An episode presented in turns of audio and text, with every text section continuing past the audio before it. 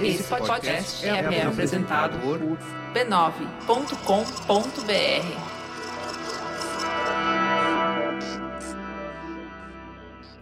Esse podcast é mantido graças à generosidade de nossos apoiadores. Se você entende que esse podcast é importante, considerem nos apoiar em apoia.se barra História Preta.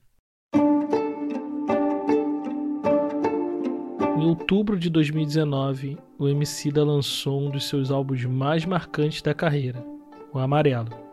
Já tinha uns quatro anos que ele não lançava um álbum de inéditas, e 2019 estava sendo um ano especialmente difícil para o Brasil. Então a galera que costuma acompanhar o trabalho dele estava esperando vir aquela pedrada pesada, tipo Mandume, tipo Nova Esperança, tá ligado? O bagulho de arregaçar o sistema. Mas quando deu play, se deparou com isso aqui. Só que sem risadinha, certo? Sem risadinha, porque aqui é o rap, mano, onde o povo é brabo, entendeu? O povo é mal. Mal. Mal. pra trabalhar nesse emprego de rapper, você tem que ser mal. Hã? Entendeu? Sem risadinha, ok? Será que o Brown passa por isso? Ou Jonga? Ou Rael? Sei lá, meu. Aqui os caras é mal. Vamos, nave. Do fundo do meu coração. De certa forma, isso foi uma puta quebra de expectativas. Cananéia, Iguape e Ilha Comprida não é a música que abre o álbum, mas ele resume muito bem qual é o tipo de reflexão que ele queria propor ali. Sobre isso eu falei mais extensamente no último episódio que eu fiz lá no ano de 2019. Lá eu falo um pouco sobre mim, de como conheci o trabalho do Emicida e de como as músicas dele foram trilha sonora para toda a minha vida adulta. Tudo isso tomando o amarelo como ponto de partida. Então vocês podem imaginar o meu estado emocional quando tive a oportunidade de trocar uma ideia com ele sobre tudo isso na última semana. Fala, meu mano. Então, é, me apresentando antes de mais nada, né? É, eu te conheço, mas você não me conhece. Você é, que pensa. Eu poderia vir aqui fingir costume para vocês e dizer que não fiquei 300% empolgado de receber o MC daqui em casa. Sim, era videoconferência, mas foi como se ele tivesse aqui, mano, na sala da minha casa. Então nem preciso dizer o quanto sou fã do seu trabalho e para mim é uma puta honra estar tá te recebendo aqui no, no História Preta, né? Poxa, meu parceiro. Honra toda minha. Tenho acompanhado também o crescimento do podcast, tá ligado? Não consigo ouvir todos, porque eu começo a ouvir uma parada, alguém me chama. Eu tenho que atender uma ligação, fazer uma chamada com não sei quem. Quando vai ver, eu tô nos 15 minutos ainda do barato. Mas eu tenho acompanhado sim, vejo que vez ou outra vocês aparecem nas indicações também, né? Do, dos que estão sendo bem ouvidos e tal. Isso é muito bacana. Parabéns. O lance é que a gente fez esse encontro virtual para falar um pouco mais de Amarelo, porque ao contrário do que inicialmente parecia, o projeto todo não se encerra no álbum. O Emicida tem lançado uma série de produções que ajudam a ampliar as reflexões iniciadas lá em outubro do ano passado com o lançamento do disco.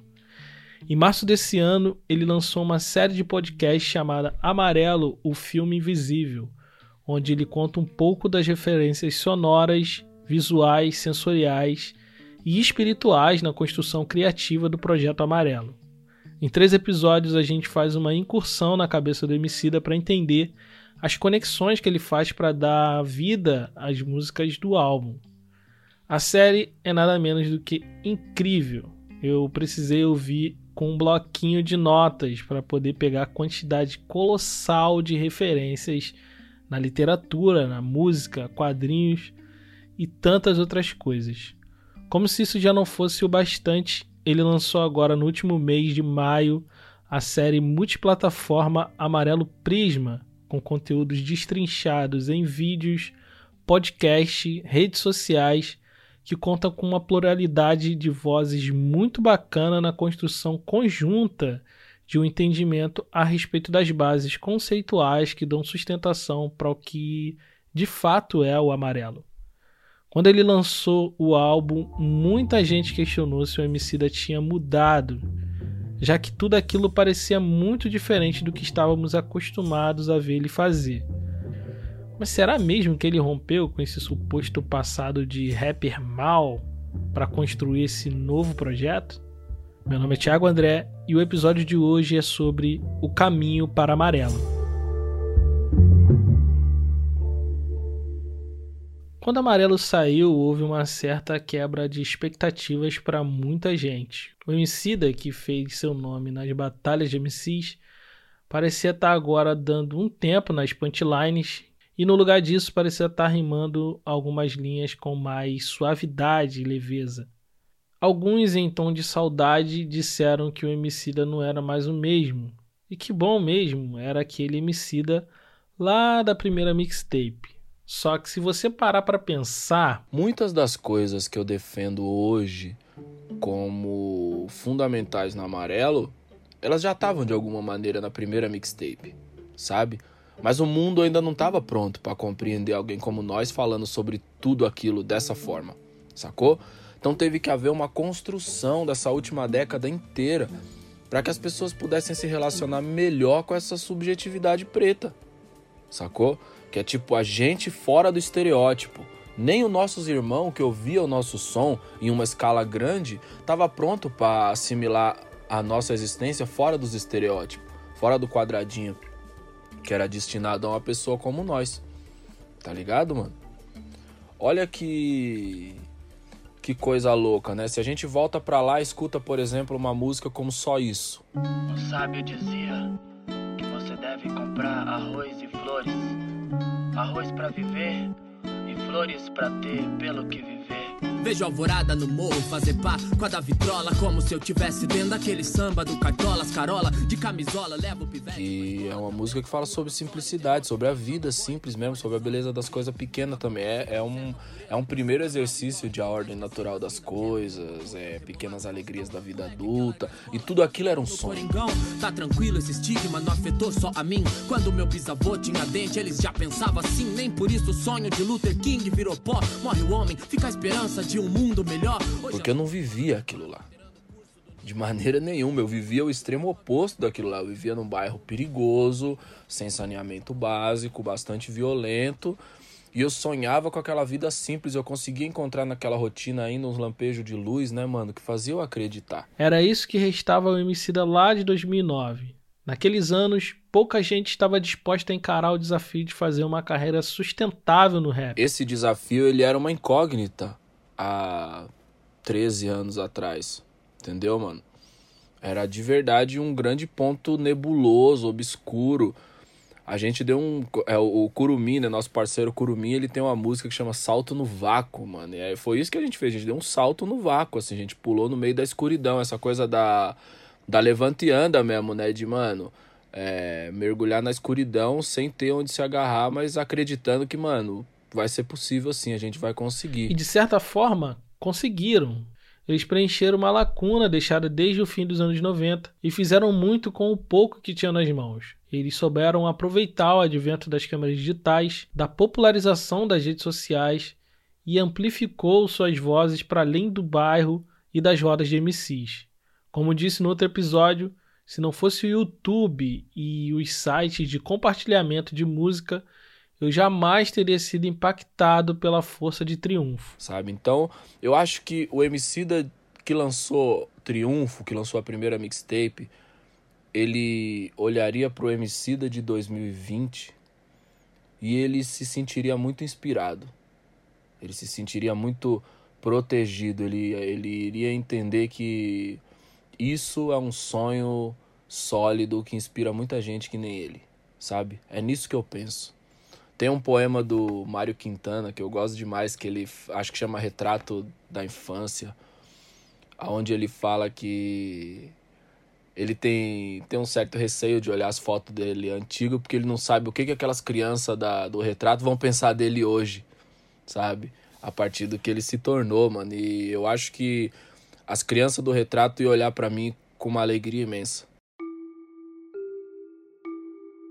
A primeira mixtape foi um puta sucesso. Aquilo que parecia ser apenas um sonho nebuloso ficava cada vez mais palpável. Mas nem no começo ele escaparia da suposta nostalgia do antes ele era bem melhor. Cada vez que ele lançava uma música, um clipe ou uma nova mixtape, junto vinha uma série de cobranças a respeito dele estar abandonando as suas verdadeiras raízes. Lá nos idos de 2010, 2011, não era incomum que um rapper como Emicida fosse acusado de não ser real, esse era um assunto recorrente, inclusive em muitas das suas composições. Ser real, no caso, tinha muito a ver com você ser um cara que de fato tinha as vivências das ruas. Mas aí a maturidade te mostra que a vivência da rua ela é muito ampla, entendeu? A sua vivência, a sua visão de mundo não faz a da sua mãe ser falsa. Tá ligado? É só um outro, uma outra forma de olhar e se relacionar com a realidade. Entendeu, mano? É, chegou um momento que eu comecei a tirar um pouco isso da composição. Entendeu? Porque eu comecei a achar isso muito chato, mano. Eu comecei a achar esse papo de ser real muito chato. Eu comecei a achar que as músicas estavam parecendo um quiz, mano. Sabe? Verdadeiro, falso, verdadeiro, falso, verdadeiro, falso. E eu, tipo, mano, tá tipo passo repassa, entendeu? Não, não é o que eu quero ser, não é o que eu quero fazer. Eu quero tentar conduzir as pessoas através de uma história onde elas se identifiquem, né? Então, quando você. Eu acho que Talvez o, o, o, momento em que essa chave é virada é ali no do Zika Brab e a Revolução Silenciosa, entendeu? Porque ali eu começo a fazer algo muito parecido com o que vemos hoje em Amarelo. O galo já cantou, o galo já cantou e o sol nasceu, o dia amanheceu, o galo já cantou, o galo já cantou e o sol nasceu, o dia amanheceu, o galo já cantou. Céu azulzinho, valeu senhor pelo dia novo. Manja, o laranja, rasga o marinho e me encanta as lâmpadas nos barraquinhos. Nesse álbum de 2011, ele se solta de vez da necessidade de emular uma postura estereotipada de um rapper clássico. E a sua maior influência nesse sentido vai ser uma MC curitibana chamada Carol com K. Antes da Carol, a gente defendia a ideia de que o hip hop devia ser plural, entendeu? Mas a gente era mais teórico do que prático.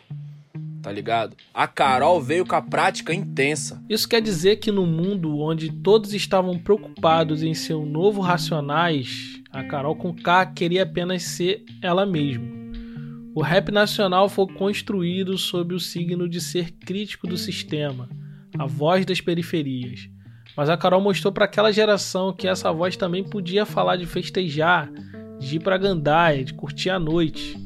Talvez ela não tenha sido a pioneira nisso, mas a primeira que veio sorrindo sem culpa. Eu sempre falo isso pra ela. A Carol é quem deu para nós a felicidade sem culpa. O rap pode sorrir, o rap pode fazer o que ele bem entender e isso não diminui a veracidade dele, não falsifica a origem dele, entendeu? Você é quem você é e ponto final. E quem deu isso para nós numa escala gigante foi a Carol Conká, entendeu? Esse mérito é dela mais do que de qualquer outra pessoa, entendeu? Essa é, é uma coisa que é, a gente estava começando a tocar fora do Brasil, entendeu? E eu encontrei com ela uma vez, olha que rolê louco. Eu encontrei com a Carol no interior da Alemanha e ela ia fazer um show. Um dia antes do meu show, naquela mesma cidade, né? Nossas agendas bateu e a gente se cruzou no interior da Alemanha, numa cidade chamada Kohl. E eu fui no show dela, mano. E o show dela foi uma grande aula para mim, porque eu tava. Eu, é, essas questões, eu acho que essas questões elas também são muito cruéis com os artistas que estão começando. Tá ligado, mano? Você empurra pra um moleque de favela, tá ligado? Da pele escura, que já atravessou um milhão de barreira, um peso que ele não precisava. A gente não precisa dar mais fardo pra essa molecada, mano. Entendeu? A gente tem que tirar peso Pra essa rapaziada poder voar mais cedo, mano. E não. O que várias, várias pessoas fez comigo, o que várias pessoas faz até hoje, é ver um artista novo e chegar lá com mais um fardo pro cara carregar, mano. Poder sorrir sem culpa, sem o peso desse fardo que põe em xeque a legitimidade da sua arte, é libertador em muitos sentidos. Era 2011 quando tudo isso começou. Ele nem sonhava em lançar um álbum como Amarelo. O ponto é que essa não é uma jornada curta. Nada aconteceu do dia para noite. Ó, oh, Thiago, eu acho que é sempre uma caminhada longa. É sempre passinho de formiga numa caminhada longa, mas A gente estava tendo muitas conversas no, no, no, decorrer da gravação do Amarelo, da produção do Amarelo, do espetáculo do Amarelo, da montagem da tour e tudo mais. E em uma dessas muitas conversas, ele dividiu com a sua equipe algo que tinha impactado ele enquanto lia o monge vietnamita Thich Atran. Sim, não sei vocês, mas nunca passou pela minha cabeça que um monge budista vietnamita iria inspirar um disco de rap do Emicida. Isso é muito específico. Eu não acho estranho admirar o, o Atrang, porque, primeiro, eu fui budista na minha infância, entendeu? A minha mãe ela ia no templo budista e a gente ia junto com ela. Não era essa mesma linha de budismo, era outra. Mas já era o budismo, tá ligado? Então a gente passou por um monte de religião e entre elas teve o budismo. E o budismo sempre foi uma religião que me me alegrou bastante, me, me deixava sempre uma pessoa serena. É, essa multiplicidade de, de referências, acho que no final das contas ela é uma quebra muito bacana, porque ela mostra que, tipo assim, mano, a cabeça do MC ela não é nada linear, mano. Nos anos 60, o Vietnã passava por uma guerra que se arrastava por anos a fio. Diante do dilema de se manter contemplativo nos mosteiros ou ajudar a mitigar os danos da guerra na população, Tiquinhatran escolheu os dois ele fazia parte de um movimento de monges engajados na luta não violenta pelo fim da guerra no país. Em 1965, quando os Estados Unidos entraram no conflito entre Vietnã do Norte e do Sul, Nha Tran escreveu uma carta para Martin Luther King Jr., conhecido militante pelos direitos civis dos negros nos Estados Unidos. O argumento era que, sendo ele uma voz muito relevante naquele tempo, seria importante que ele falasse sobre o que estava ocorrendo no Vietnã. Em 66, ele sai do Vietnã e vai para os Estados Unidos numa espécie de turnê de conscientização política a respeito dos danos da guerra no povo vietnamita. Nessa viagem, Tran faz questão de se encontrar pessoalmente com Martin Luther King e, olhando no seu olho, tentou convencer ele de que aquela guerra lá na Ásia também era um problema dos negros nos Estados Unidos. O Muhammad Ali fala uma coisa muito interessante né, sobre isso. Eu não, não sei exatamente se foi ele que disse, mas ele disse muitas coisas nesse sentido. É, não tinha razão dele ir lutar contra os Vietcongs, porque um Vietcong nunca tinha chamado ele de macaco. Entendeu?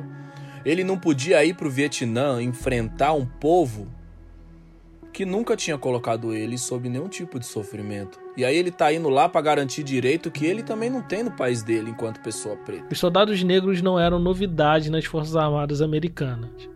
Mas no Vietnã foi o primeiro grande conflito que eles não lutaram segregados dos brancos. Isso, de certa forma, foi uma conquista dos movimentos pelos direitos civis, do qual Martin Luther King era uma das lideranças. Ao mesmo tempo que os negros conquistavam direitos nos Estados Unidos, também eram arrastados para um conflito no outro lado do mundo e mortos lutando uma guerra que não era sua. Por fim, convencido pelo monge, Martin Luther King passa a se posicionar publicamente contra a guerra e percebe que isso era totalmente coerente com a continuidade do que ele tinha começado quando liderou a marcha na cidade de Selma essa relação, essa relação Selma Saigon, ela é incrível, né? A coisa que mais mexeu comigo quando eu tive em Saigon, não em Saigon especificamente, né? E Saigon não se chama mais Saigon, né? Saigon agora se chama cidade de Ho Chi Minh, né? Depois do conflito, o nome da cidade mudou. O Vietnã do Norte ganha e muda o nome da cidade para a cidade de Ho Chi Minh. A guerra no Vietnã se chama Guerra dos Estados Unidos. Só isso já muda tudo. Porque quem tá invadindo a terra de quem? Quem Exatamente. tá criando um conflito na terra de quem? E é muito louco como o, o povo vietnamita, sobretudo o povo vietnamita do norte, tem uma visão muito límpida a respeito desse conflito quando eles pensam e falam sobre ele. Quando eles falam coisas como, por exemplo, a gente nunca guerreou com os Estados Unidos o governo dos Estados Unidos entrou em guerra com o povo do Vietnã do Norte. Isso é uma parada que ele, é, as crianças, os adolescentes, todo mundo tem uma, uma leitura muito clara disso, sacou, mano? Mas isso é para mostrar como nossas vozes podem ser complementares. Como nossas experiências de vida podem ser complementares. Eu, eu me preocupo em manter minha cabeça aberta para sempre conseguir me ver em, em experiências que não são necessariamente as que eu vivi. Isso começa de alguma maneira quando eu viajo pelo continente africano e aí eu vejo ali é, histórias maravilhosas, histórias muito tristes, histórias inclusive muito mais tristes do que qualquer coisa que eu tenha passado na minha vida. E essas pessoas que viveram verdadeiras catástrofes, elas me recepcionam com um sorriso no rosto e com as melhores histórias que ela podia ter para mim, sabe? Isso me faz olhar para minha própria história e pensar é, quantas vezes eu, eu permiti que uma coisa pequena roubasse meu direito de sorrir, sacou? É, isso me fez viajar por todos esses lugares, mano, e me conectando com muitas histórias. É muito interessante. Eu descobri depois também esse lance do Luther King com, com o monge. Mas olha, como os iguais vão se unindo de alguma forma, entendeu? Eles vão se conectar. Porque em filosofia, mano, eles já eram semelhantes, eles já eram idênticos, entendeu? E eu não gosto nem de pensar que a única coisa que conecta eles é a opressão. Senão a gente tem que dar um props para colonização. Tá ligado? Muito Sim. pelo contrário, eram dois povos grandiosos, tá ligado? Dois grupos de pessoa grandioso que teve ali de alguma maneira sim uma experiência de, de interrupção do seu modo de vida. Mas em outro contexto eles se admirariam também. É nesse contexto de vozes que se complementam, inspirado por um texto do Atran, que ele vai construir o amarelo sobre quatro pilares principais: paz, clareza, compaixão e coragem. E na construção do álbum. Teve uma associação que aconteceu quase que involuntariamente. Quando a gente volta para a primeira mixtape, a música A Cada Vento termina levantando quatro pilares também: clareza na ideia, pureza no coração, sentimento como guia e honestidade como religião. A gente já tinha se baseado nisso, de alguma maneira, saca? Lá, há uma década atrás. Eu só acho que as palavras que o Tikin Atrang separou para organizar essa trajetória são melhores para descrever o que é necessário. E elas nem conflitam com o que a gente dizia, muito pelo contrário, elas são uma outra forma de dizer isso. Sacou? É isso. Esses valores sempre estiveram lá, não só nas linhas de rap, como também na vida dele mesmo. Lá no início, quando as coisas começaram a dar certo, ele saiu da casa de sua mãe e foi morar num apartamento numa região legal, parecia ser o ápice do sucesso. Mas ali em meio a muita correria, má alimentação e pouco cuidado com o corpo, que ele se deu conta de que nem tudo na vida se resume ao trabalho. E para estar tá em paz com ele mesmo, ele precisava ter uma relação melhor com seu próprio corpo. E a resposta para isso veio ao ler a biografia do Nelson Mandela. Mano, eu conheci o Mandela superficialmente, né? Conhecia ele igual um monte de gente conhece, só o nome do Mandela. Mandela foi um cara importante, Mandela, Mandela, Mandela, mas eu não sabia exatamente quem era o Nelson Mandela, né? Aí depois estudando um pouco mais, né, a, acho que a, a, é sempre a música que me provoca. A música do, do Rapping Hood, né, a, a Sonegrão, onde ele fala um monte de nome, de um monte de personalidade foda. Aí tava ali o Nelson Mandela, eu falei, mano, vou procurar saber quem foi o Nelson Mandela. Eu achei essa biografia dele, né, mano? Tipo, ela, essa não, várias, né? Que eu li várias biografias do Mandela, vi muita, muitas informações a respeito dele. Um, o, o lance do Ubuntu, ele vem por causa do Mandela. Entendeu? A viagem de tipo de ficar, porra, mano, o Ubuntu é foda, é por causa do Mandela e do Desmond Tutu.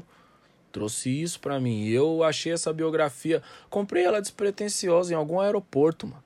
Entendeu? tava indo viajar para tocar, comprei ela e fui lendo, só que eu, mano, jantei o livro em três dias. Sacou? Três dias, era um livro grossão, assim, eu fui. Brrr, li o bagulho rapidão e a, e a parte da horta me tocou demais. Depois mano. de entender que o regime do apartheid não acabaria sem que houvesse uma revolução, Mandela é preso e acusado de iniciar greves de trabalhadores contra o regime do apartheid. A parte da horta que o Emicida está falando se refere ao período em que o Mandela esteve encarcerado na Ilha Robin. Ele passou 27 anos preso e lá ele precisou criar uma rotina de exercícios físicos dentro de uma minúscula cela de 2 metros quadrados. Além disso, ele tinha uma horta que ajudava ele a manter a mente sã, mexer na terra, cuidar das plantas, dava a ele alguns minutos de silêncio consigo mesmo durante o dia. Seu corpo estava preso naquela ilha, mas sua mente não. Olha que coisa louca, Thiago. A gente fez um espetáculo baseado no, no disco de 1974 do Cartola. Quando Cartola canta, por exemplo, Tive sim, outro grande amor antes do seu, tive sim. Tem esses espaços entre uma frase e outra. Eu era tão desesperado por falar, porque na música rap nós fica enchendo de palavras coisas, né? Isso eu tenho até uma estatística que fala isso. A música rap, ela utiliza duas mil por cento a mais de palavras do que qualquer outro gênero musical. Esse nosso ímpeto de encher de palavra, mano, por isso que meus discos, mano, eles têm tudo nome gigante, tá ligado? As pessoas estranham quando tem uma palavra só, porque eu faço meus discos igual quem faz um TCC, mano. E os caras que fazem TCC, eles vão explicar o barato, é tipo, tem quatro, cinco linhas no título. Mas falando sobre isso, qual que é a coisa que acontecia, né? Quando a gente começou a fazer o show do Cartola, mano, eu entrava e eu não conseguia ficar calado.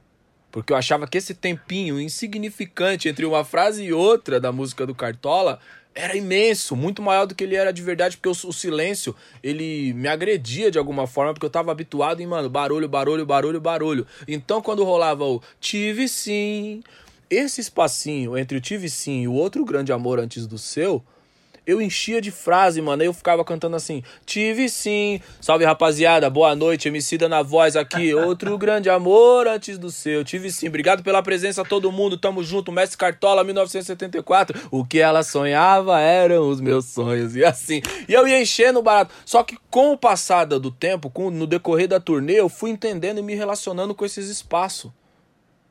Com o silêncio. E eu fui ficando em paz com o silêncio. Foi o Cartola que me conduziu para essa paz também. Sacou? Ele foi me puxando pela mão ali, falando: mano, calma. Fala, mas ouve também.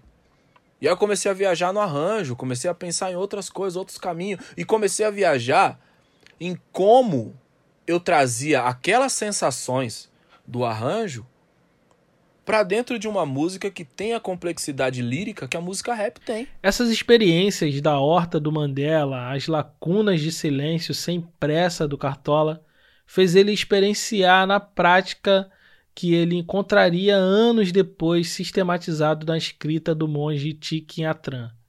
A paz consigo traz clareza para a mente. Mano, essas coisinhas pequenas, então eu tenho muita alegria de conseguir perceber boa parte dessas coisas na minha rotina, entendeu? Então eu sou muito grato, como eu sou muito grato a tudo que eu vivi, inclusive as coisas ruins que eu vivi, entendeu? Porque não quer dizer que, tipo, eu tenho um trauma, eu não tenho trauma dos baratos, sacou? Graças a Deus eu tenho uma relação muito muito da hora com o meu passado. Tá tudo em paz, e principalmente nesse momento, tá tudo certo aqui, mano. A vida é cheia de altos e baixos, de buraco mesmo. A gente atravessa uma pá de, de inferno até a gente chegar num lugar que a gente considere agradável. E daqui a pouco a gente vai ter um outro desafio para enfrentar e que a gente tenha força e sabedoria para fazer isso da melhor forma. E é interessante perceber que esses altos e baixos estabelecidos pelos desafios que ele encontrou ao longo de sua caminhada nunca foram superados sozinhos. Sua primeira escola de rap e gestão foi um coletivo chamado Na Humilde Crew. Podemos dizer que está aí a origem de nomes como Projota e Rashid, além de ter sido uma espécie de incubadora de sonhos que daria vida ao laboratório fantasma do Emicida e Fiote e a foco na missão do Rashid e da Dani Rodrigues. Foi o rap que deu a ele seu primeiro senso de comunidade. Quando a gente fala sobre comunidade, a gente tem uma conta meio fácil que a gente faz e perigosa que a gente acha que a comunidade é só um lugar geográfico. Então ela é o lugar onde você nasceu, ela é a igreja onde você vai, talvez o clube onde você frequente. E a sua comunidade ela é baseada meio que na geografia que cerca você, tá ligado? A arte ela oferece a possibilidade da gente se conectar com comunidades que não são simplesmente as nossas comunidades geográficas. Então, você vai se identificar com desenho japonês, você vai passar a fazer parte de uma outra comunidade. Uma música vai te levar para um outro estado de espírito e aí você vai começar a fazer parte de uma outra comunidade. O rap, mano, ele fez isso por mim. Porque eu não tinha. Eu tava até conversando ontem, mano, e eu pensei nesse barato. Antes eu tinha uma noção zero dos problemas social, mesmo vivendo todos eles na pele. Eu demorei muito tempo para entender que, eita porra, esse bagulho aí que os caras tá falando é o que nós tá vivendo na rua, isso acontece com nós tudo. Não foi uma conta fácil. Por isso eu acho que a gente tem que ser muito cuidadoso quando a gente adquire alguma informação e se volta para nossos irmãos, para nossas irmãs de um jeito arrogante, como se eles tivessem obrigação de saber isso aí. Porque, mano, eu não sabia. Eu tava lá, tio, apanhando da polícia, pedindo esmola na rua, dormindo embaixo de um barraco com a goteira na, na testa, o chão, terra de, é, o chão de terra batida, entendeu? E, mano, eu não fazia a menor ideia de que essa era uma questão estrutural. Eu achava que aquilo era azar. Olha, tipo, a diferença de leitura. E quem trouxe isso para mim? A música rap, mano. A partir do disco do Racionais, a partir do disco do Rap Hood. Eu escutei esses caras e eles começaram a falar coisa que eles viviam num bairro que era distante do meu. E aí eu comecei a me sentir parte de uma comunidade porque eu comungava daqueles valores, daquela visão de mundo. Ser parte de uma comunidade é entender que você é um indivíduo que faz parte de um todo e não há a mínima possibilidade de pensar em vencer as suas próprias batalhas sem pensar que ela faz parte em algum nível de um dilema coletivo, de algo maior. Essa coisa que você fez, essa comparação que você fez do Luther King com os vietnamitas, tá ligado? Realmente, de fato, ele poderia ter silenciado. Ele poderia ter, bom, meu problema são os problemas das pessoas pretas no hemisfério norte, da, na, no continente americano bastante específico. Mas ele, se tivesse feito isso, estaria traindo as próprias palavras, traindo as coisas que ele dizia, porque aí parecia que ele estava lutando só por ele, entendeu? Se você se, se, se acredita, né, mano, um, um defensor da liberdade, você precisa lutar pela liberdade dos outros também. Então é um desafio e não, não, não quer dizer que eu cheguei no ponto final disso o prisma e tudo isso que a gente compartilhou é um grande desafio e uma grande provocação a todos nós. Como a gente reconstrói essa nossa capacidade de viver em comunidade? Porque o que trouxe o ser humano até aqui foi a capacidade de se juntar e construir. Entendeu? A gente está vivendo um tempo que ele está super valorizando a individualidade. Tudo é eu, meus seguidores, minha história, minha trajetória, meu propósito e isso, mano. Cara, não são poucas as vezes que eu vejo isso aí ser posto na mesa e achar que também é uma perspectiva muito mimada. Porque na minha vida inteira, tá ligado? Tudo que eu vivi, mano, também por eu ter sido um fudido, boa parte da vida nunca era meu desejo que era prioridade, tá ligado? Então eu tive que aprender a ouvir o dos outros. Então eu gosto de ouvir o dos outros até hoje. Gosto de ouvir porque, mano, eu coloco os dois na balança e vejo aqui como a gente constrói. Porque eu tive que negociar. Sacou? E eu vejo que hoje negocia-se pouco, radicaliza-se muito. E essa radicalidade aqui, mano, várias vezes ela se volta contra a pessoa que nem é nossos inimigos. Sacou? Por isso que eu acho importante a gente falar sobre comunidade, tá ligado? Por isso eu acho importante a gente falar sobre valores, falar sobre o básico, porque essas coisas conectam a gente. Isso é o poder da comunidade, é a capacidade de se fortalecer e mostrar para indivíduos integrantes dela que é possível caminhar mais uma légua porque iremos juntos. O Ubuntu, que significa eu sou porque nós somos, aprendido lá com Mandela, é um dos valores primordiais aqui. Desde o começo, a gente entende na Laboratório Fantasma que vem, é, gerenciar uma carreira artística não é só vender disco e fazer show. Tem muito mais coisa no meio disso, tem muito mais camada aí dentro. Então, meu mano, a gente vai evoluindo e aprendendo como produzir mais coisas, como contar mais histórias. Sacou? E as pessoas vão se conectando com essas histórias. Elas vão se vendo dentro dessas histórias, elas vão produzindo histórias a partir dessas histórias E olha a força disso, olha essa comunidade. Que ela existe. Ela é um fato. Entendeu? Pessoas que a partir de uma história que a gente compartilhou, de uma frase que elas levaram para a vida dela, elas conseguiram um diploma. E elas transformaram a vida da sua família inteira. Elas conseguiram um emprego, elas conseguiram é, começar um projeto, abrir uma empresa ou coisa do tipo. Olhando brevemente para toda a trajetória que o Emicida percorreu até aqui, fica muito difícil de sustentar a ideia de que o álbum Amarelo e as reflexões ampliadas na experiência multiplataforma Amarelo Prisma seja uma ruptura completa com o que ele já era. Na verdade, o que vemos aqui é um amadurecimento de ideias escolhidas ao longo de toda a sua carreira e que agora ele pode condensar tudo num projeto amplo com uma espécie de experimento social. Chamar isso de experimento social agora é legal, mano. Mas é interessante você perceber que isso é um experimento social há mais de uma década. Entendeu, mano? Porque é real. Sabe essa coisa que você tava falando ali antes da gente começar de. Como ele foi uma das influências para a existência do História Preta. Sabe essa parada? Tipo, isso é uma consequência real, no mundo real. São várias as coisas que acontecem baseadas simplesmente no acreditar, no ver que é possível.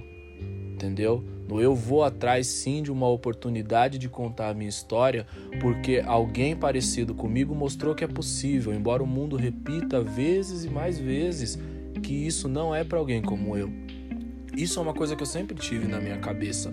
A força do símbolo, a força da, da representação. Entendeu? Isso é forte, isso é valioso. Tá ligado? Quando eu encontro o, o, o monge, eu não vou pro monge à toa. É porque eu tenho uma leitura é, muito límpida a respeito da realidade. Eu acho que a gente está num momento ruim e eu acho que a gente ainda vai passar por momentos ruins, uma série de momentos ruins, e não simplesmente porque eu sou pessimista, eu sou realista. Na verdade, se você for ver, eu sou uma pessoa bastante otimista, principalmente vendo as coisas que eu vejo, sacou? Mas olha que coisa louca, mano. A gente precisa se conectar e saber estudar a natureza das coisas. Eu não posso jogar uma ovelha dentro do mar, mano, e achar que um tubarão vai fazer um carinho nela, entendeu?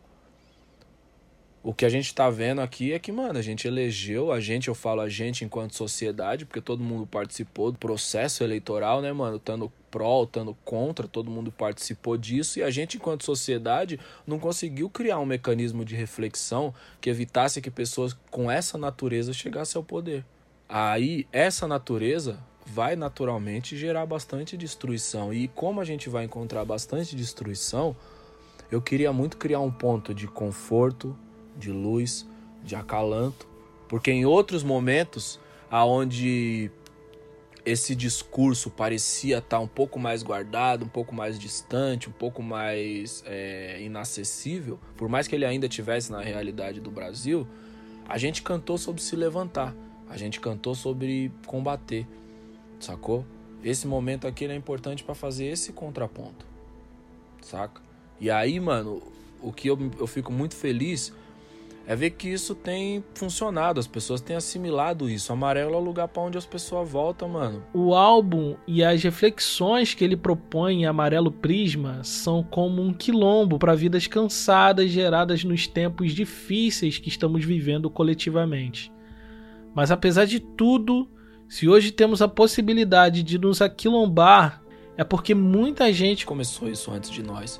Você vê a Sueli Carneiro fez 70 anos agora né? O finado Abdias, finada Lélia Gonzalez, todas essas pessoas, elas pavimentaram o chão para que a gente pudesse correr e saltar e agora vislumbrar a possibilidade de voar mesmo, voar alto e sem culpa e sem medo. E esse é o sentido da ancestralidade. As lutas travadas por nossos mais velhos no passado nos garantem uma estrada para caminhar no presente. O que fazemos enquanto comunidade hoje é sinalizar para a geração seguinte as possibilidades de novos futuros. E sim, isso é a coisa mais importante de todas. Amarelo ele bebe nas fontes do passado. Ele se apresenta no presente, mas ele é uma construção para o futuro, para onde a gente quer estar. Tá.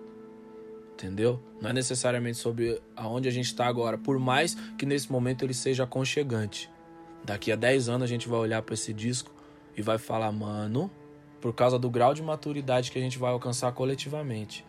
Isso eu não tô falando do planeta inteiro, não. Mas tô falando de várias das pessoas que nesse momento, nesse pedaço de terra que é o Brasil, tem sonhado com uma vida melhor.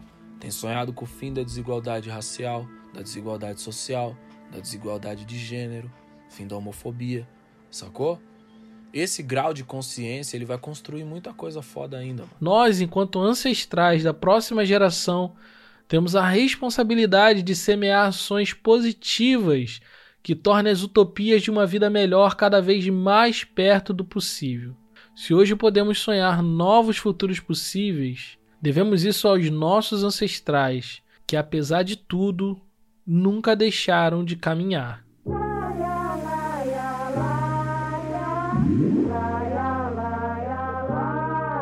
Para continuar essa conversa, mandar um feedback ou me deixar um salve, nos siga nas redes sociais. Lá você nos encontra como arroba história preta no Twitter e no Instagram.